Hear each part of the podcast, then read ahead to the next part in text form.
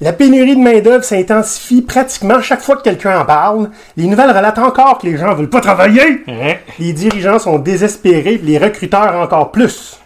Mais savez-vous que les problèmes de pénurie de main-d'œuvre ont déjà été réglés à maintes reprises dans l'histoire de l'humanité et que plusieurs travaillent encore aujourd'hui pour trouver une solution permanente et radicale à ce problème?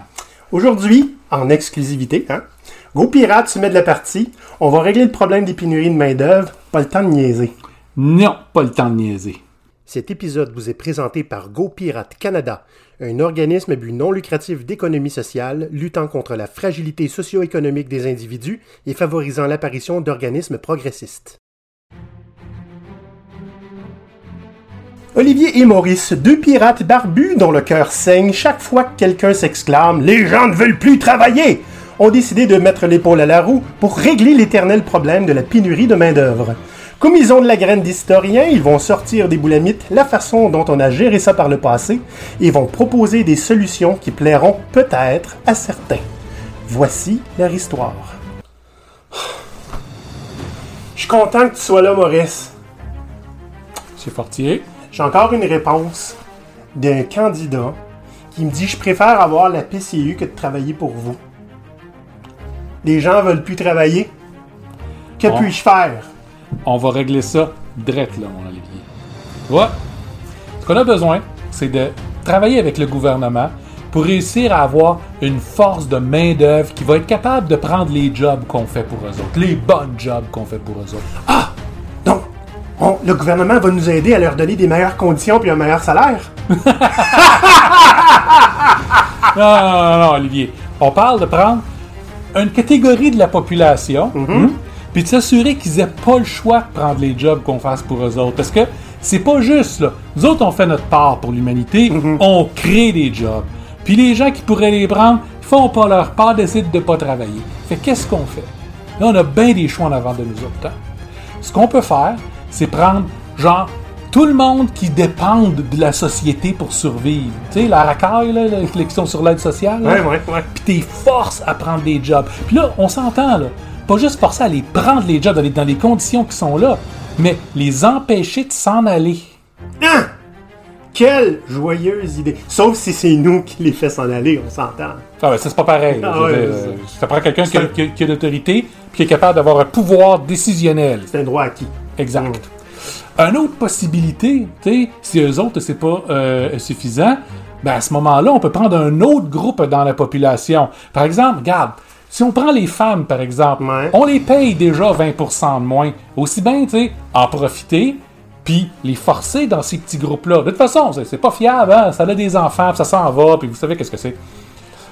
L'autre possibilité encore, on en a plein de possibilités.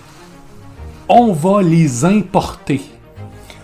Ah, import-export, j'avais pas pensé à ça. Ben c'est ça, tu sais. Il y en a qui parlent d'immigration, mais tu sais, on va s'entendre, là, quand on a besoin d'avoir du cheap labor, ok, tu parles pas de les faire venir par la belle voie de l'immigration, tu parles des importés. De toute façon, c'est pas du vrai monde. Ben c'est ça. OK?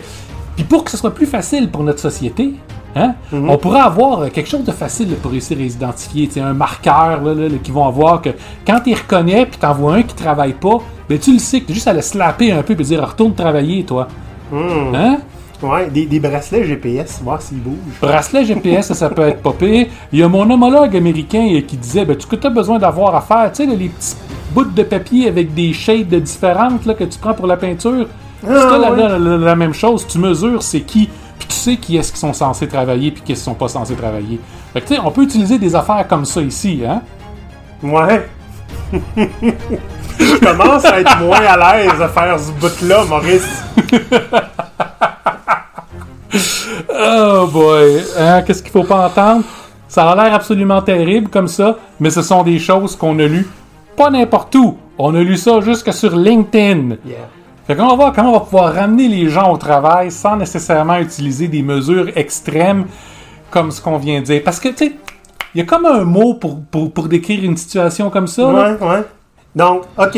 Fait un, un mot, dans le fond, là, pour décrire, c'est quoi garder les gens dans la misère, les forcer à travailler, qu'ils n'aient pas d'autre choix, hein, réduire leur mobilité sociale. Il y a, il y a un mot pour ça? C'est-tu quelque chose qu'on a déjà utilisé euh, dans l'histoire?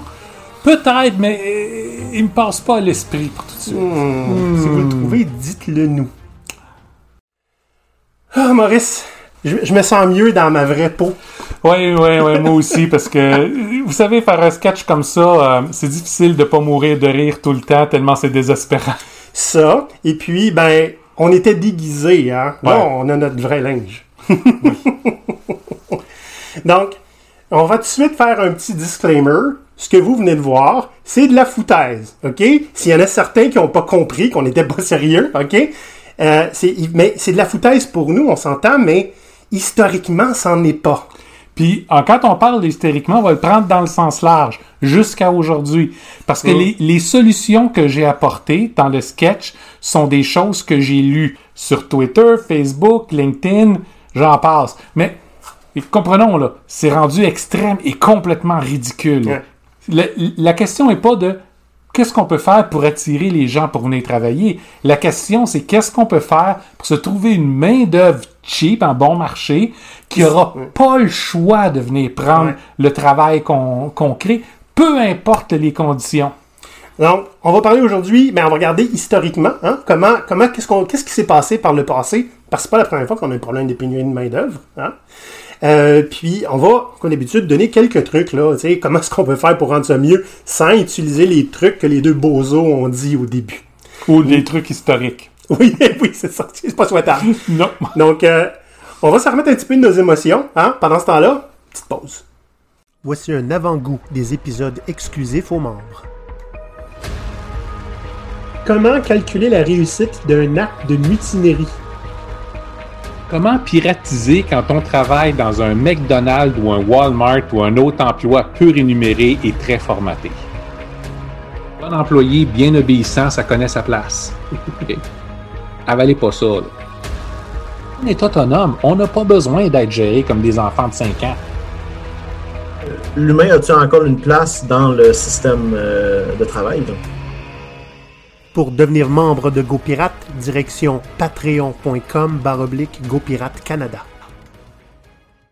Bon, Maurice, t'es notre historien à l'interne, hein?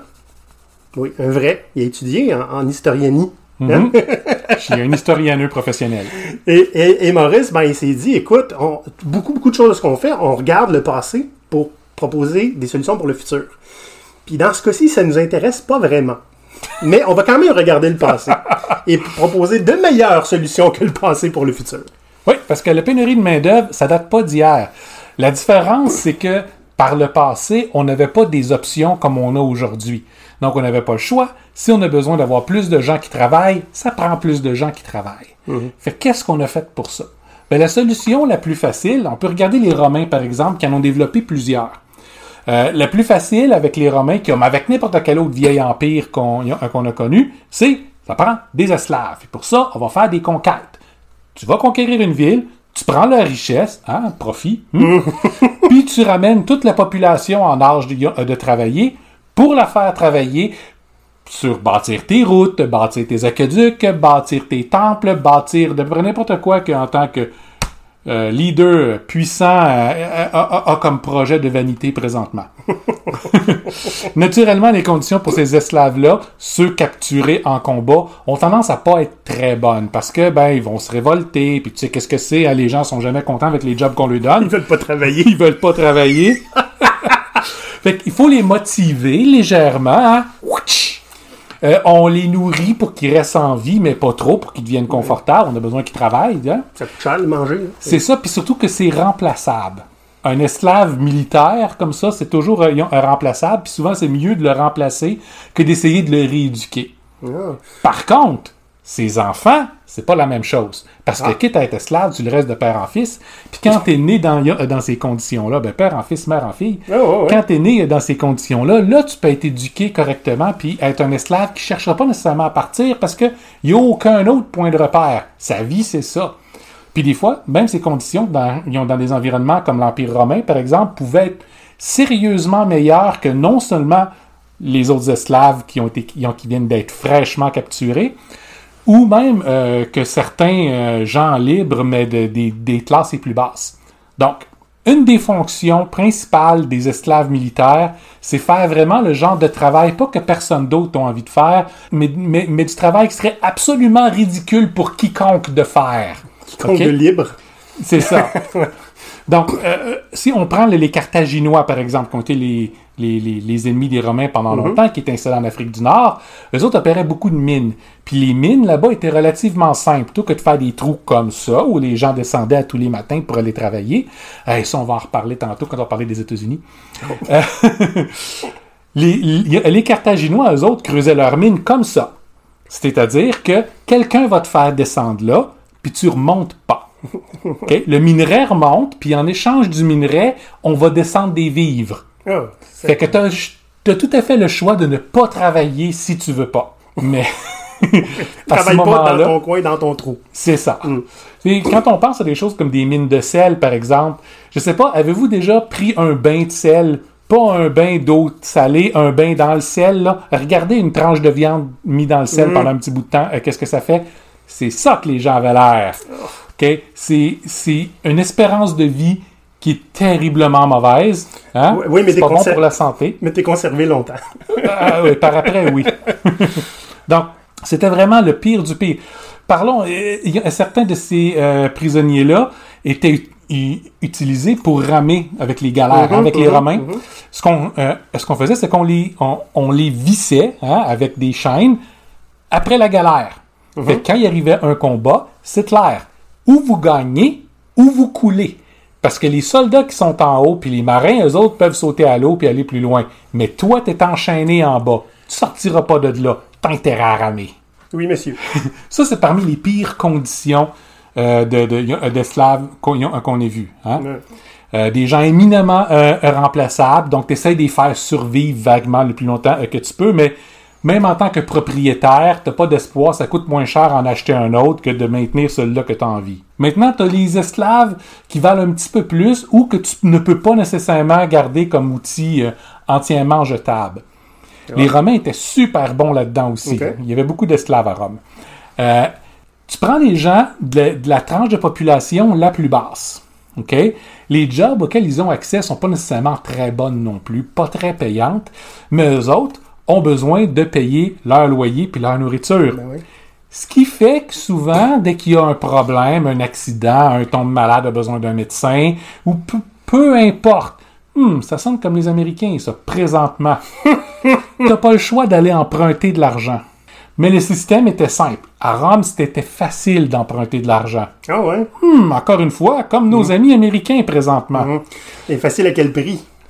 Ben, c'est simple. Tu rembourses hein, avec des intérêts légèrement euh, ex- exorbitants. Puis si tu peux pas, ben, ça va être réglé tout de suite. Hein. Il y avait l'équivalent de la faillite euh, à ce moment-là aussi. Ils te prennent, puis ils te vendent en esclavage. Puis si tu dois plus que ça, ils vont aussi vendre ta famille en esclavage. Hmm. Mais habituellement, c'est un esclavage pour un certain nombre d'années jusqu'à temps que tu aies repayé ta dette. Ah ouais, après ça, t'as plus de dette. Tout va bien. Exact. Bon, c'est sûr qu'il faut que tu payes ton logement puis ta nourriture pendant que tu es esclave, ce qui a tendance à faire que ta sentence va s'étendre un petit peu. Puis tu restes un esclave, donc à moins que tu aies des talents très particuliers puis que tu aies beaucoup de chance, hmm, les chances sont que tu survives pas nécessairement jusqu'à la fin que ta dette soit payée, mais tes enfants vont être capables de s'en occuper ou tes petits-enfants au pire. C'est correct. Un bon système bien rodé sur plusieurs générations. Ben, c'est ça. hmm? Si on regarde un peu plus récemment, un petit peu plus récemment, on sait que créer des colonies dans le monde un peu partout, c'est beaucoup a, de travail. Puis on pourrait amener de la machinerie, on pourrait amener des choses comme ça, mais avouons-le, avoir quelque chose comme des bêtes de somme, des ânes puis des choses comme ça, c'est super pratique. Mais des fois, des sais, tu t'aperçois qu'il lui manque un pouce. Fait qu'est-ce que tu fais? Ben, t'emploies des humains hmm, dans des espèces de grands camps de vacances, plus ou moins contre leur volonté. C'est-à-dire que c'est par la volonté de certains humains, mais habituellement pas de ceux qui se font vendre en esclavage. Mais ça encourage le commerce international. Hmm? Hmm. On peut voir, par exemple, que toutes les colonies qu'il y a eu en Amérique du Nord et du Sud avaient des super de bonnes relations d'affaires avec les pays d'Afrique. Les conditions de, de travail, encore une fois, étaient absolument atroces. Euh, c'est souvent même pire que les meilleurs esclaves à Rome. Les meilleurs esclaves sont les esclaves éduqués, Ouais, il y en a, ouais. par exemple, qui pouvaient même très bien vivre. Mais, je veux dire, là, c'était, encore une fois, des outils jetables. Au pire aller, tu essayes de les faire reproduire un peu pour avoir une autre génération pour rentrer euh, dans ton investissement, parce que ces esclaves-là étaient toujours un peu plus chers que ceux que Rome avait. Mais, encore une fois, ça a été une des grandes solutions contre la pénurie euh, de main-d'œuvre. Puis quand la solution a été dit, ouais, faudrait qu'on passe à d'autres choses, certaines personnes n'ont pas été tout à fait d'accord. C'est intéressant que tu utilises le terme outil jetable parce qu'on a déjà utilisé ça dans un contexte très très actuel en parlant d'employés. Ouais. Donc, un autre des, des approches qui était moins drastique que l'esclavage, c'était l'approche de servitude. Ça, encore une fois, c'est une approche qui était basée sur, sur l'approche romaine, mais celle des dettes, celle-là. OK. OK? Qui, qui, qui avait euh, un- une importance très grande en, en, en Angleterre, encore une fois, à l'époque des colonies. Donc, l'idée, c'est que les gens qui voulaient venir coloniser ici devaient payer leur billet de bateau pour venir. S'ils n'étaient pas capables, mais qu'ils voulaient venir chercher gloire et fortune en Amérique, ben, t'es capable d'y aller, puis t'as juste une dette. Fait qu'il faut que tu rembourses ta dette en servant la personne qui va payer ton billet.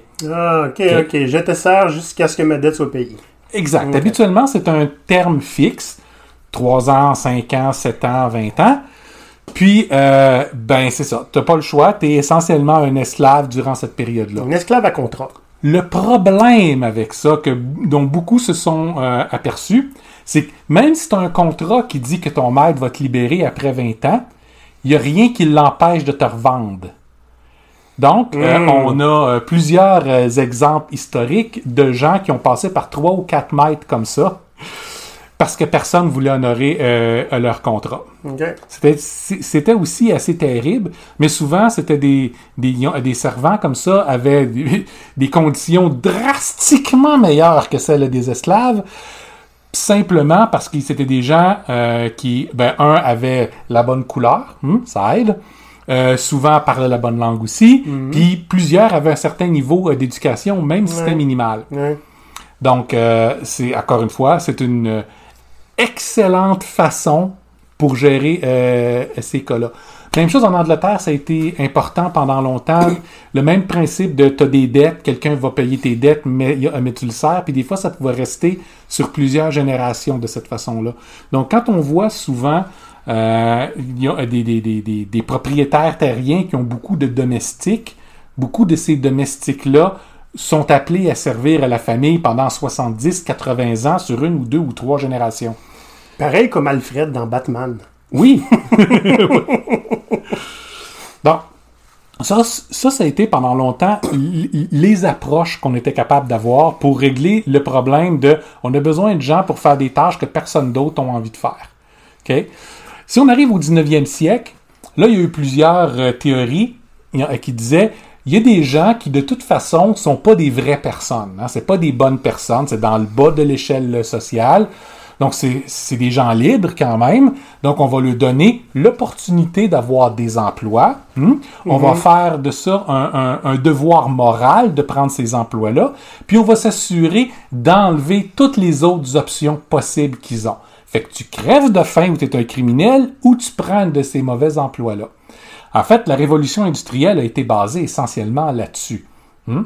T'as rien pour te protéger, t'as un accident ou quelque chose comme ça, t'es simplement jeté à la rue, mais euh, tu vas être payé l'équivalent de quelques bouchées de pain par jour pour faire euh, 12 heures euh, de travail à partir du moment où tu es capable de te tenir debout puis de tenir un morceau de machine dans tes mains ou de te faufiler dans une machine pendant qu'elle est en train de tourner pour enlever des, des choses qui sont prises là-haut. Combien d'enfants se sont fait écraser comme ça? Il y avait des petites mains. Hein, c'est Ah, ça. Seigneur.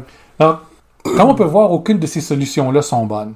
C'est pour ça que ce qu'on voit dans certains pays présentement, notamment chez nos voisins du Sud ou aux Américains, c'est tellement inquiétant. C'est-à-dire qu'il y a une tranche de la population qui a juste plus aucun filet social autour d'eux. Les- les- le, le- le salaire minimum est ridiculement bas. Hmm? Ça fait 12 ans qu'il est à 7,25 12 ans. Ouch! Faites le calcul de tout ce qui a augmenté en prix en 12 ans. Ouais, il y a un post euh, récemment de Dan Price qui expliquait que euh, si on, si on regardait la vitesse à laquelle le prix des maisons a augmenté Mm. versus la vitesse à laquelle le prix du salaire a, a- a augmenté, Ouais, le, en le- fait- le salaire minimum, En fait, le prix du salaire à la vitesse à laquelle il n'a pas augmenté. ouais, depuis les années 50, ben, si on voulait que les deux soient égales, donc au prix à, à laquelle les maisons ont ont augmenté, le salaire minimum américain serait à 38 dollars et quelques. Euh, ou encore, je pense qu'il avait fait le calcul contraire, les maisons coûteraient 60 000 Yep. Dan Price, on t'aime.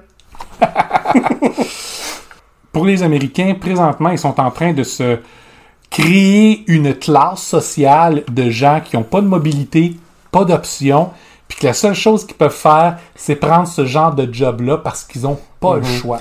Puis tu as des pressions de plusieurs élus au gouvernement là-bas pour essayer de formaliser ça. Pouvez-vous imaginer ça? Ça va ressembler à notre sketch euh, a- du Ouais. début. Puis euh, regarde, Maurice, là, avec la pandémie, il y a beaucoup de gens qui ont perdu leur emploi, qui ont, ont eu des revenus qui ont vraiment drastiquement baissé. Ouais. Et euh, temporairement, le gouvernement américain avait dit ben, on- on- vos, vos, euh, vos propriétaires ne peuvent pas vous jeter à la rue. C'est élevé, ça, Et- maintenant. En fait, ça a été euh, renouvelé contre la Cour suprême pour deux autres mois. Et ça, ça va en cours, là. Fait qu'il y a des gens qui vont essayer de, effectivement, de lever cette, cette mesure-là pour que les propriétaires puissent jeter des gens à la rue comme ça, là. On s'entend, c'est pas possible d'avoir une société qui fonctionne dans des conditions pareilles. Mais c'est une façon pour avoir la main-d'œuvre cheap qu'on a envie d'avoir. Ici au Québec, on commence à entendre de plus en plus parler, mais moi, avec mon modèle d'affaires, je peux pas payer mes employés plus que ça, je peux pas leur offrir plus que ça. Le salaire minimum est ben trop haut, ça devrait être enlevé ou réduit. On devrait forcer les gens qui sont sur l'aide sociale à venir travailler.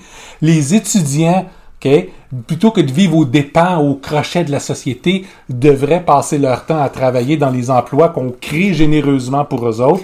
Écoutez, Tu me fais passer un sketch de, de l'hydrolet, deux comédiens hein, québécois qui disaient À soir, on parle des vraies affaires. Les enfants des garderies qui travaillent! Ben, j'arrête pas de menacer ma fille euh, quand, à, à chaque fois qu'elle veut pas aller à l'école, de l'envoyer dans les mines de sel. Je suis pas particulièrement enchanté de, euh, du prospect. Cela dit, c'est pas parce que dans notre histoire en tant qu'être humain, on a trouvé des façons vraiment, vraiment, vraiment mauvaises de pouvoir régler des problèmes qui en sont pas nécessairement. Il y a juste des gens qui veulent faire plus d'argent. hmm? Toujours. à ce moment-là, il existe des solutions qu'on peut mettre en place maintenant pour euh, au moins diminuer euh, le problème, puis voire même le régler au complet d'une façon sérieusement plus intelligente et surtout sérieusement plus humaine. Et ce, sans que ça perpétue la misère. Oui, Parce que l'idée, c'est ça. Si le, le- le- le salaire minimum est trop élevé et qu'il faudrait le baisser, ça veut dire que ton entreprise est 100% basée sur la misère humaine. absolument. Est-ce que est-ce que c'est souhaitable qu'elle survive? Puis l'argument de oui, mais ça en prend des éboueurs. Ben oui, ça en prend des éboueurs. Et parce que ça prend des éboueurs, ils sont pas mal mieux payés que le salaire minimum, puis ont des bons avantages sociaux aussi. Le ferais-tu, toi? Hum? Là où c'est plus difficile de combler euh, a des postes, souvent ça va dans des milieux comme la restauration, Oui. où euh, on s'attend à ce que ben, tu travailles debout, si possible pas de break durant tout le temps que tu as des gens, puis pendant des fois 10 à 12 heures, pour un salaire qui est en bas du salaire minimum, plus type. Parce qu'elle est pour boire. Eh oui, Oui. mais tu as beaucoup d'endroits qui vont encourager pas trop de pourboire. Puis tu en as d'autres qui vont dire à leur patron, ben savez-vous, mes employés, ils sont pas payés le salaire minimum. Bande de... Hum, vous devriez laisser un gros pourboire. oui, c'est ça. La faute est sur les, les usagers et les clients. Maintenant, oui, c'est vrai, je comprends tout à fait l'ar- l'argument. Si on n'a pas de gens qui acceptent volontairement de se sacrifier pour euh, notre confort à nous, hein, puis de travailler dans des mauvaises conditions pour presque rien, ben le prix d'à peu près tout ce qui est vraiment, vraiment pas cher risque d'augmenter.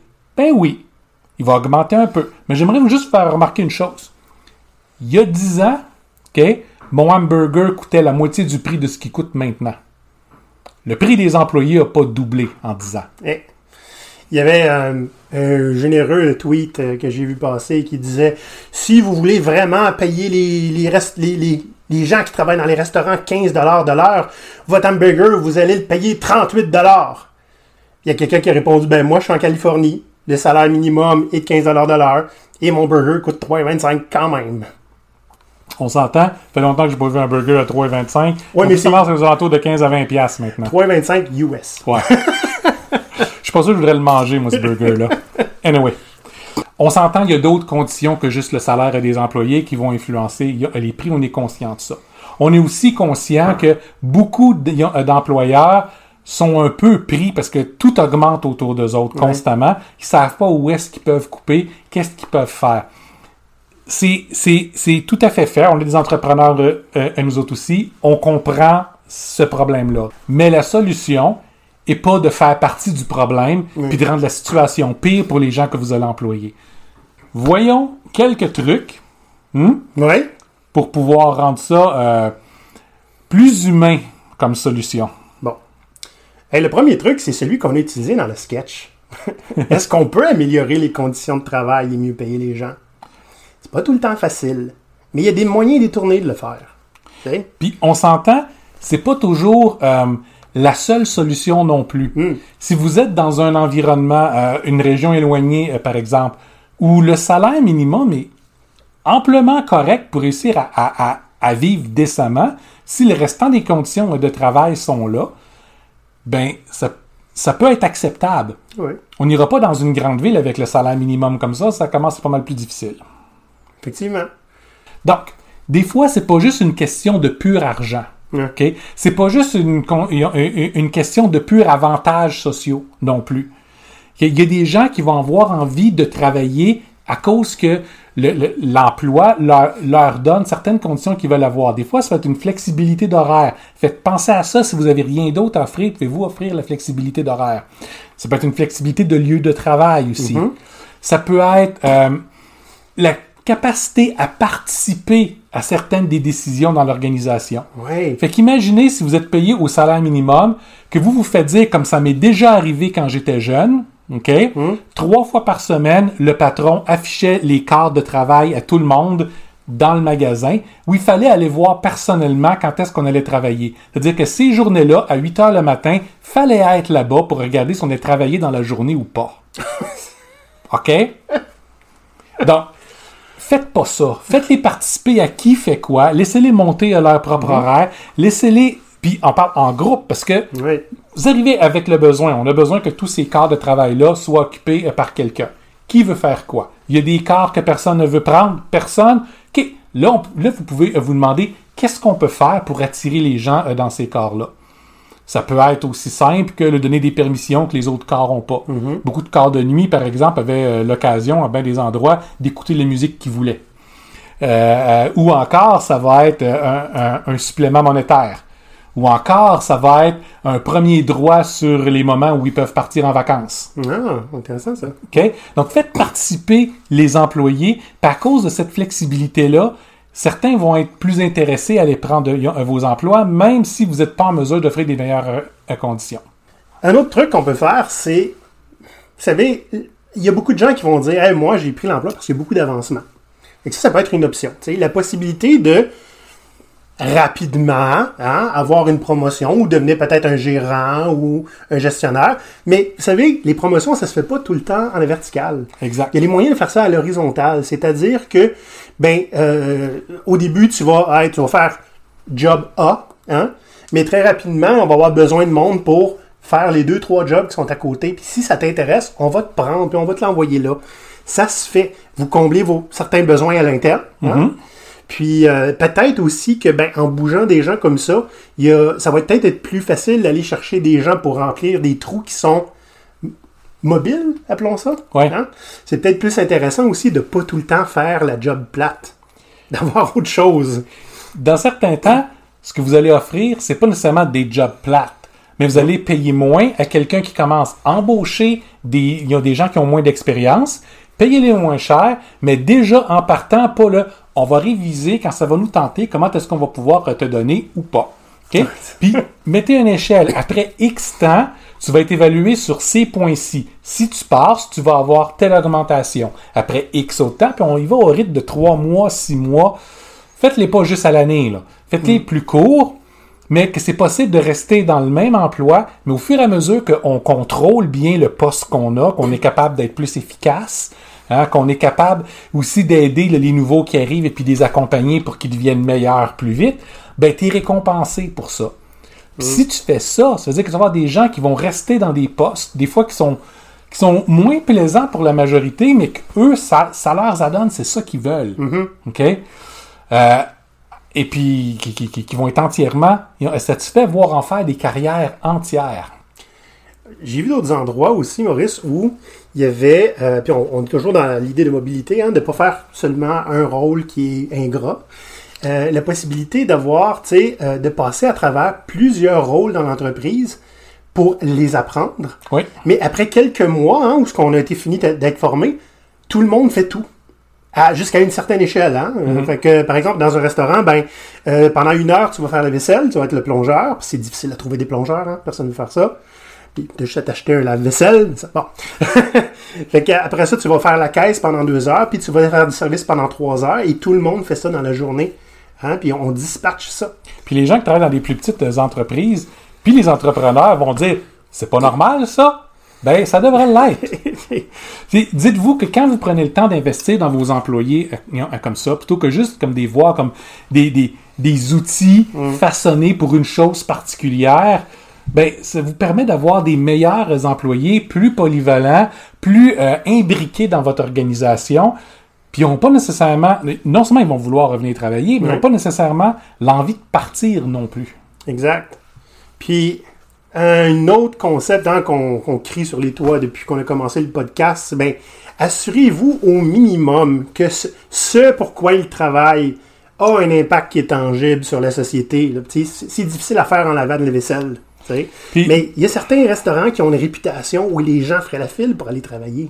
Ouais. Il y en a. Des restaurants à thème. Des, choses comme ça où les gens ont du plaisir. tu sais.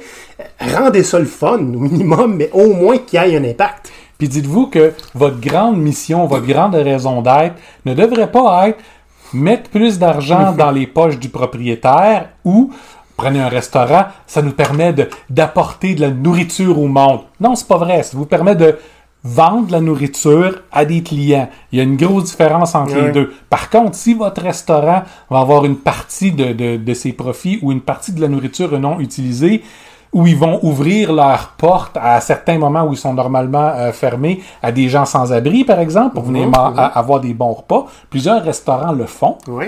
Ben, il y a un but social, une raison d'être sociale à votre organisation. Puis il y a des gens qui vont vouloir aller travailler là pour encourager cette, Oui. cette raison-là, parce qu'elle va leur parler à eux autres pour une raison ou pour une autre. Tu sais, Maurice, on voit des, des reportages des fois où il y a des traiteurs qui font de la nourriture pour les conférences et qui, au lieu de jeter tout ça aux poubelles, les restants, hein, allaient emballer ça et allaient donner ça à des- des- des organismes de charité. Puis, du jour au lendemain, leur image a complètement changé. Absolument. Mais il faut pas oublier qu'ils jetaient ça avant. Là. Puis ça, c'est la majorité des restaurants qui jettent de la bouffe comme ça. Puis là, on parle des restaurants, mais ça s'applique surtout. Hein? Ben oui. Il y a des entreprises qui font, qui, ont- qui font des bas, puis qui ont comme principe, pour chaque paire de bas qu'on vend, on en donne une. Ouais. OK? Ouais. Des petites choses comme ça qui sont pas nécessairement ce qui va vous, vous tuer économiquement, assurez-vous que c'est pas ça qui euh, qui arrive, mais qui vous donne un, un- un impact social qui est tangible. Ben, les gens qui sont attirés par je veux faire plus que juste aller me ramasser une petite paye pour ma propre poche vont dire écoute, j'ai du temps, je vais aller travailler là. J'ai une envie d'avoir de faire quelque chose qui a une satisfaction. Je veux pouvoir me coucher là, le, le- le soir puis dire, pas juste dire, ah, j'ai bien travaillé, j'ai sué 100 et au profit de quelqu'un d'autre. C'est, j'ai bien travaillé puis j'ai fait une différence aujourd'hui. Ouais. Bref, faites du bien. Ouais. Puis faites le compliqué. Un autre élément, beaucoup, beaucoup des postes qui sont vraiment les pires, ceux qui sont les plus difficiles à combler. OK? C'est des tâches qui sont répétitives puis détestables puis qui n'ont pas d'âme. Fait que les gens qui vont faire ça vont tomber dépressifs avant longtemps puis dire je suis plus capable, je suis juste plus capable de presser sur le même bouton à toutes les 35 secondes. Je suis juste plus capable de courir d'une table à une autre toute la journée. Mais souvent ces tâches-là sont automatisables. Puis attends, attends, attends. Avant de dire ah mais moi ça marche pas comme ça, posez-vous vraiment la question. On entend encore une fois souvent dans les restaurants Vous savez que la prise de commande demande pas nécessairement d'avoir une petite madame à côté de la table comme ça, puis qui attend pendant que les gens font, ils ont fait leur décision, parce qu'elle attend puis est un petit peu énervée parce qu'elle a 37 tables à servir aussi. Oui. Donc, depuis la pandémie, on a pris l'habitude de consulter des menus en ligne. Pourquoi est-ce qu'on peut pas commander directement sur le menu? Pourquoi on peut pas commander direct avant même d'arriver, puis de payer avant même d'arriver au restaurant? T'arrives à la bonne heure, ta table est prête, ta nourriture est prête. Les gens ont juste à venir à te la servir, te demander si t'es content, puis d'être ramené de l'eau une fois de temps en temps. Tu sais, l'automatisation, ça peut se faire dans pratiquement tous les domaines. Puis avant de dire, ouais, mais ça va enlever des bonnes jobs à du monde. Premièrement, les jobs automatisés comme ça ne sont pas des bonnes jobs. Puis c'est les mêmes jobs que vous vous plaignez qu'il n'y a pas personne qui veut faire. fait hein? Ça, vaut au moins la peine d'essayer, je pense. Oui, oui. Donc, oui, vous pouvez être un propriétaire d'entreprise qui, peut, qui devrait se demander qu'est-ce que je peux automatiser? Puis si vous êtes un entrepreneur, hein, vous pouvez toujours vous demander quel serait le produit ou le service que je pourrais créer qui va pouvoir permettre d'automatiser une partie de ces jobs-là qui sont dans des domaines en pénurie. Parce qu'il y a de la demande, hein? Ben, c'est ça. c'est ça. Donc, les solutions sont en avant de nous. Tout ce qu'il faut faire, c'est arrêter de se plaindre puis d'aller les, les chercher. De la même façon que vous dites à plusieurs employés, arrête donc de te plaindre pendant une bonne job. Bon, ben l'employé va finir par prendre les mesures dans ses mains puis quitter. Ben vous faites la même chose. Prenez les mesures entre vos mains puis regardez pour automatiser, améliorer les conditions de travail, puis essentiellement pas offrir des jobs puis espérer que les gens remplis de reconnaissance viennent vous voir puis euh, sacrifient euh, à votre hôtel en tant que divinité incarnée de, de l'entrepreneuriat, mais qu'à la place ils disent hey, euh, je suis en ligne avec ce que cette personne-là fait, ça me tente d'aller travailler pour. J'ai envie de finir là-dessus, Maurice, c'est beau. Mais non. Et Maurice, c'est pas la dernière fois qu'on va parler de pénurie de main-d'œuvre, je le sens. OK? Mais on ne pourra pas dire qu'on n'a pas fait notre part. OK? Surtout pour éduquer un petit peu sur ce qu'on a fait déjà en tant qu'humain dans le passé, puis se rappeler que c'est pas nécessairement une bonne idée de forcer le monde à travailler. OK? Ouais, si c'est le discours que vous utilisez, ce serait peut-être temps de commencer à le réviser. Vouliez-vous être reconnu pour ça? Hmm. Sinon, les pirates, hein, euh, dites-nous ce que vous en pensez, parce qu'on a essayé de faire un sketch aujourd'hui et on a sorti un talent d'acteur. Maurice a déjà fait ça, moi non. moi, j'imitais une népho-pub. Mais euh, dites-nous ce que vous en pensez. Ça se peut qu'on en fasse plus par le futur. Euh, vous pouvez nous contacter sur LinkedIn, sur YouTube. Allez vous abonner, hein, parce qu'on va avoir 1000 personnes pour notre centième, puis c'est dans pas longtemps, dans six semaines, sept semaines. On- et si vous voulez devenir un pirate officiel, hein, patreon.com baroblique GoPirate Canada, ça nous encourage à, à- à- à continuer à détruire les mécréants du travail. Ben, ça nous finance aussi, c'est comme un petit peu important, parce que, disons-le, même pour nous autres, c'est une question d'argent. Oui.